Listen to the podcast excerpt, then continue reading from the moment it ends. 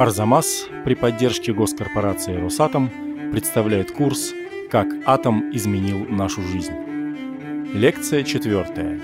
Физики как официальные советские культурные герои. Читает Илья Кукулин.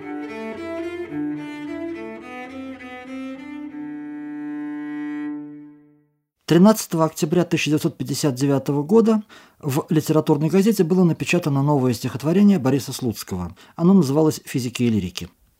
Что-то физики в почете, что-то лирики в загоне. Дело не в сухом расчете, дело в мировом законе.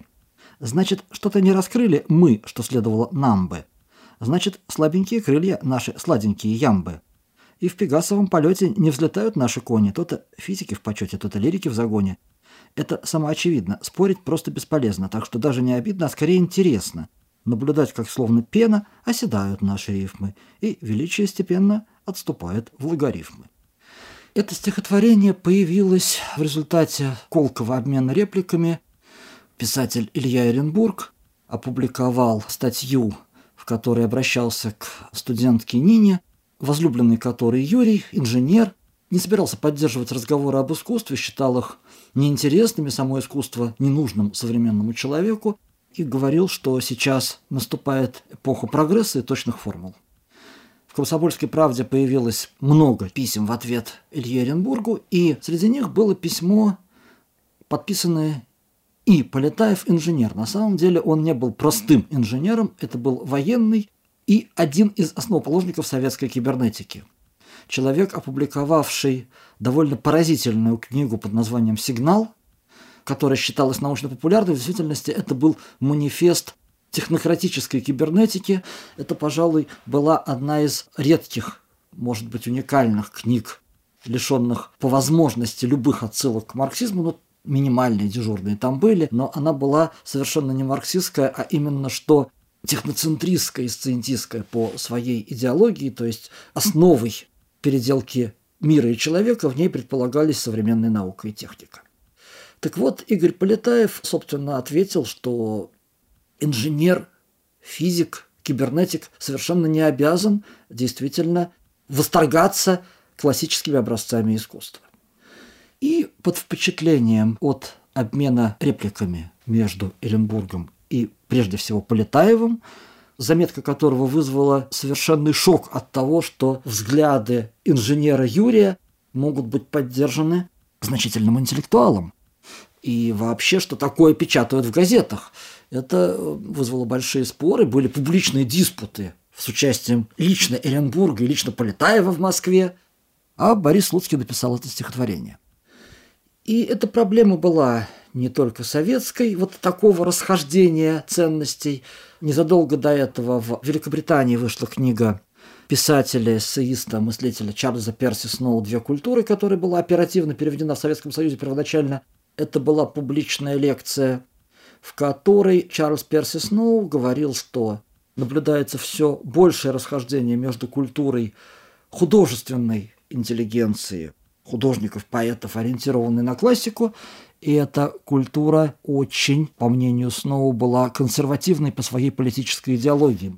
Эмблематическими для него были фигуры Уильяма Батлера Йейтса и Эзры Паунта, двух выдающихся англоязычных поэтов XX века. Ну, Йейтс был консервативным националистом в зрелые годы своей жизни, а Эзра Паунд был близок к итальянскому фашизму в годы войны, поскольку он принимал участие в муссолиневской пропаганде на англоязычные страны, его судили, признали невменяемым, и он довольно долгое время провел в психиатрической лечебнице. А этому противостояла культура техников и инженеров с точки зрения Чарльза Перси Сноу, который он считал дегуманизированной. И сегодня это выглядит очень забавным. Он призывал учиться у Советского Союза, где совершенно такого разрыва не было, а с точки зрения англичанина, который основывался на рассказах англичан, путешествовавших по Советскому Союзу и встречавших разного рода показуху. И он считал, что Например, социалистический производственный роман свидетельствует о том, что в Советском Союзе контакты между технической и художественной интеллигенцией гораздо лучше налажены что, конечно, сегодня выглядит ужасной насмешкой, потому что социалистические производственные романы и тогда-то читать было невозможно, не то что сейчас. Прежде чем продолжить этот разговор о дискуссии, которая впоследствии стала называться спором физиков и лириков, необходимо немножко уйти в прошлое и спросить, почему физики, а не, например, кибернетики, которым был Полетаев, почему Слуцкий говорил именно о физиках. Более того, ведь физик становится очень значимым героем в кинематографе и в литературе 1960-х годов. Мы все помним фильм Михаила Ромма «Девять дней одного года», Потом был снят двухсерийный фильм «Иду на грозу», который был, собственно, экранизацией романа Данила Гранина. И там тоже главные герои физики, причем они герои, ну, по крайней мере, один из них, Сергей Крылов, он герой не только в, так сказать, искусствоведческом смысле, но и в нравственно-оценочном. Точно так же, как и главный герой фильма «Девять дней одного года» Митя Гусев, которого играет Алексей Баталов. Вот откуда это все взялось? И здесь нужно начать, конечно, прежде всего со Второй мировой войны. В конце Второй мировой войны американцами были сброшены атомные бомбы на Хиросиму и Нагасаки, и стало понятно, что атомная бомба, но также и радиолокация, и новые другие технологии вооружений будут в будущем решать итог военного противостояния государств. Значит, главное, что будет определять исход будущего военно-политического соревнования это будут представители точных наук вообще и физики прежде всего.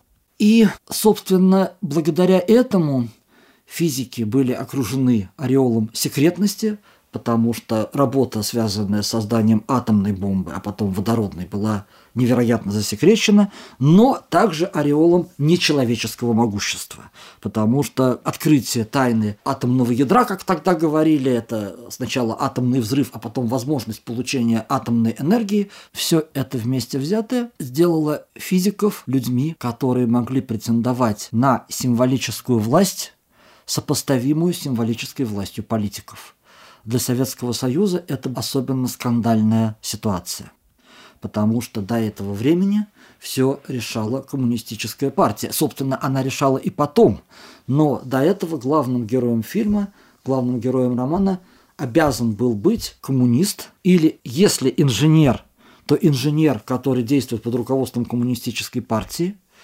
или рабочий сознательный, который спасает производство – но крайне редко героями становились ученые. В течение 50-х годов пошел приток молодежи в вузы, вообще был рост высшего образования, и повышалось количество мест студентов, и повышалось количество претендентов на эти места, но физика стала особенно престижной специальностью.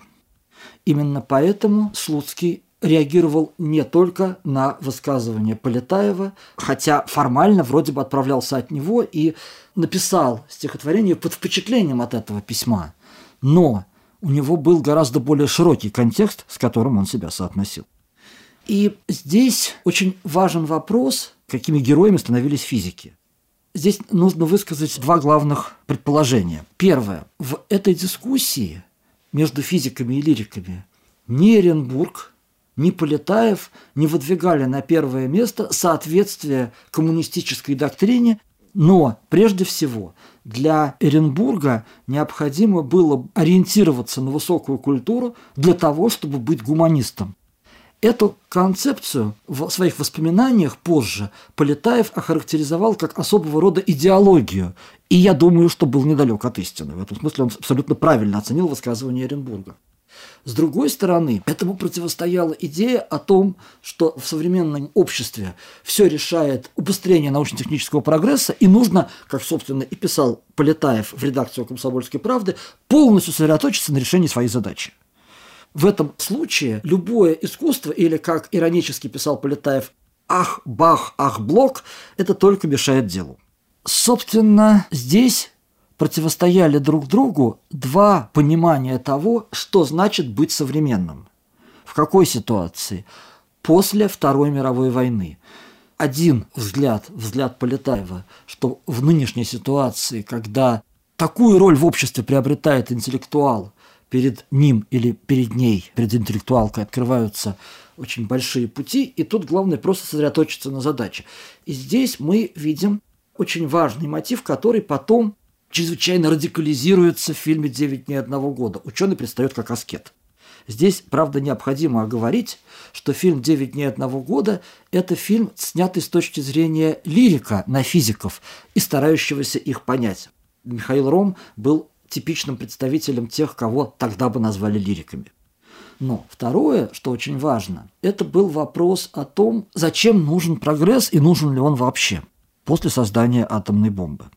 Собственно, дискуссии среди европейских интеллектуалов, но не советских, хотя русские эмигранты в Европе принимали участие в этих дискуссиях, начались после Первой мировой войны, во время которой технический прогресс привел к применению удушливых отравляющих веществ, к появлению танков и тому подобных безобразий вот эти дискуссии 20-х годов о том, что делать с научно-техническим прогрессом, если он приводит к такому кошмару.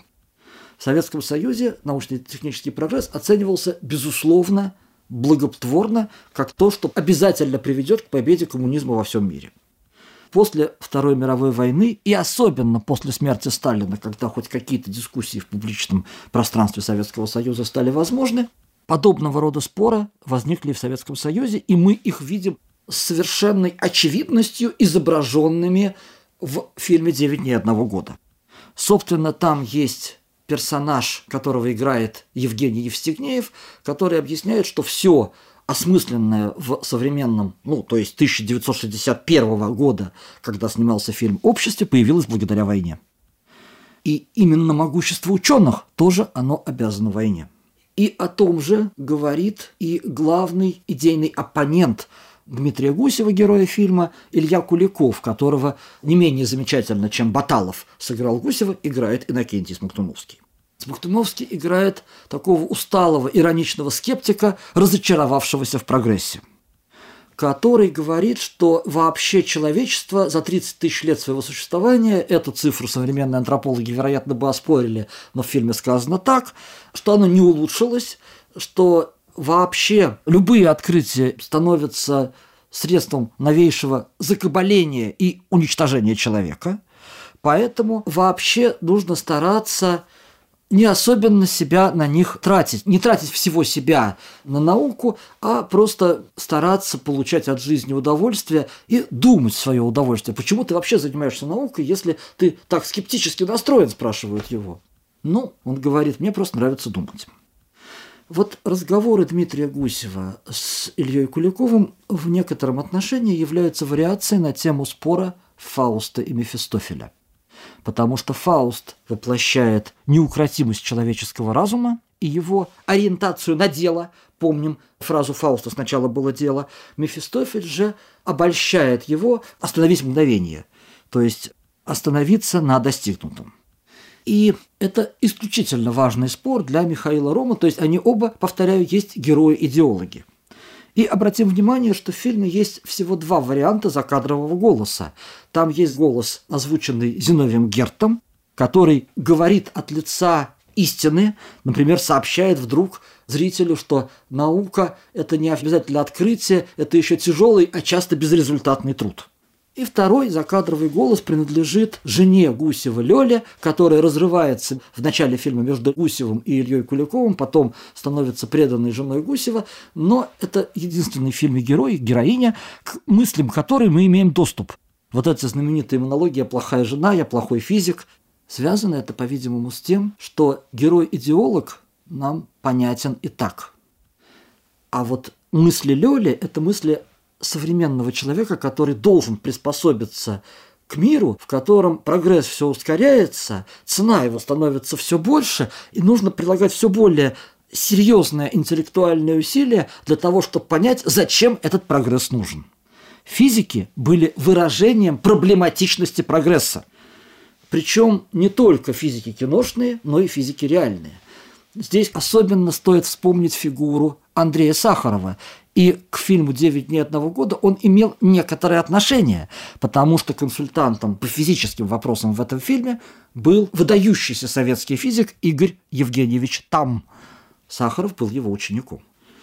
Из воспоминаний Андрея Сахарова мы видим, что некоторые черты физиков хотя и не, с такой, не в таком плакатном виде, как они явлены в фильме, присутствовали и в жизни. Ну, в частности, это постоянное остроумие, которое, как справедливо пишут Петр Вайль и Александр Генис в своей книжке «60-й мир советского человека», вообще было таким культовым качеством, очень востребованным, очень престижным для советских интеллектуалов. Но вот, в частности, Андрей Сахаров рассказывает в своих мемуарах про открытие японского физика Сусуму Акуба, то есть, точнее сказать, американского физика японского происхождения.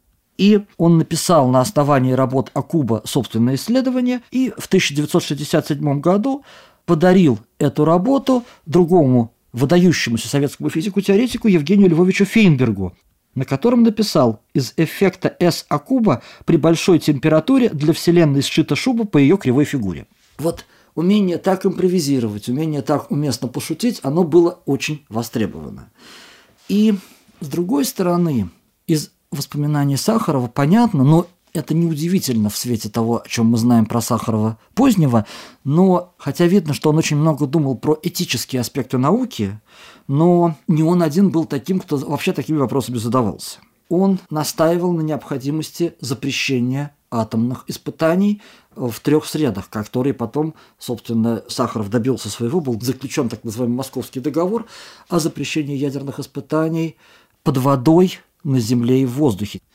Он очень много пишет о том, как именно физики способствовали реабилитации генетики в Советском Союзе, поскольку разрушитель генетики, академик Трофим Денисович Лысенко, остался при делах и во времена Хрущева, и Сахаров специально объясняет, почему Лысенко не пал после смерти Сталина, что была огромная мафия лысенкистов в разного рода отделах ИЦК, и локальных партийных организациях, которые контролировали сельское хозяйство. Так вот, видно, что далеко не только Сахаров из физиков поддерживал генетику, было еще целый ряд ученых, которые старались привлечь внимание вплоть до Хрущева к проблеме бедственного положения генетики в Советском Союзе, и здесь они выступали физики именно благодаря своему могуществу, достигнутому благодаря атомной и водородной бомбе в Советском Союзе, они выступали как защитники нормальной, если можно так выразиться, науки. Нормальной, то есть современной. И это только делало физиков более авторитетными фигурами. Кроме того, физика воспринималась как наука международная. С одной стороны, шло постоянное военно-техническое соревнование между Советским Союзом и Соединенными Штатами Америки, но было понятно, что советские и американские ученые действуют в одной системе координат, по крайней мере, познавательных. Вот вопрос о том, одинаковая ли у них этическая система координат, был более сложным, потому что в фильме «Девять дней одного года» ради соответствия официальной идеологической доктрине постоянно сообщается, что главный зачинщик возможной атомной войны может быть только в США. Собственно, с этого начинается монолог Ильи, обращенный к Лёле почти в самом начале фильма. Но, тем не менее, было понятно, что физика не может быть замкнута национальными границами. И, кроме того, хотя физика была, казалась чуждой этическим вопросам, было понятно, опять же, с 50-х годов, с 57-го как раз самое позднее года, сейчас скажу, почему 57-го, что действительно крупные ученые очень озабочены этическими вопросами применения ядерного оружия и применения вообще того, что они сделали на протяжении предшествующей части 20 века. В 1957 году в городке Пагош собирается первая конференция Пагуошского движения ученых и интеллектуалов за предотвращение будущих войн и за прогнозирование. То есть в этом, в этом движении принимали участие люди, которые стремились прогнозировать результаты научно-технического прогресса и обсуждать, как нужно, собственно, его предполагать в будущем, чтобы предотвратить войны. Одним из ключевых акторов Пагуошского движения на его раннем этапе был Альберт Эйнштейн. То есть ученый, который считался по общепризнанному мнению самым мощным умом человечества, ну, по крайней мере, 40-е 50-е годы. Вот все вместе это взятое и делала физика не просто олицетворением современности, но и, как я уже сказал, родом современного Фауста. И Кроме того, предполагалось, что физик – это такой человек, который отдает свою жизнь для процветания будущего человечества. Собственно, весь фильм «Девять дней одного года» построен на основании этой идеи, что там сначала учитель Гусева, Сенцов, умирает, схватив дозу радиации, схватить дозу радиации – это такая идиома разговорная, которая переходит в этот фильм и культурно канонизируется благодаря ему. А потом по этому же пути идет Дмитрий Гусев, как выясняется, он и до этого получал дозы радиации, и он не щадит себя ради научно-технического прогресса, и у него там есть очень важный разговор с его отцом, когда он приезжает в деревню к отцу, выясняется, что он из деревни, и отец спрашивает, ты бомбу делал? Он говорит, делал. И если бы я не делал, то не было бы нашего с тобой разговора. Но дальше он работает не на войну, а на создание источника термоядерной энергии.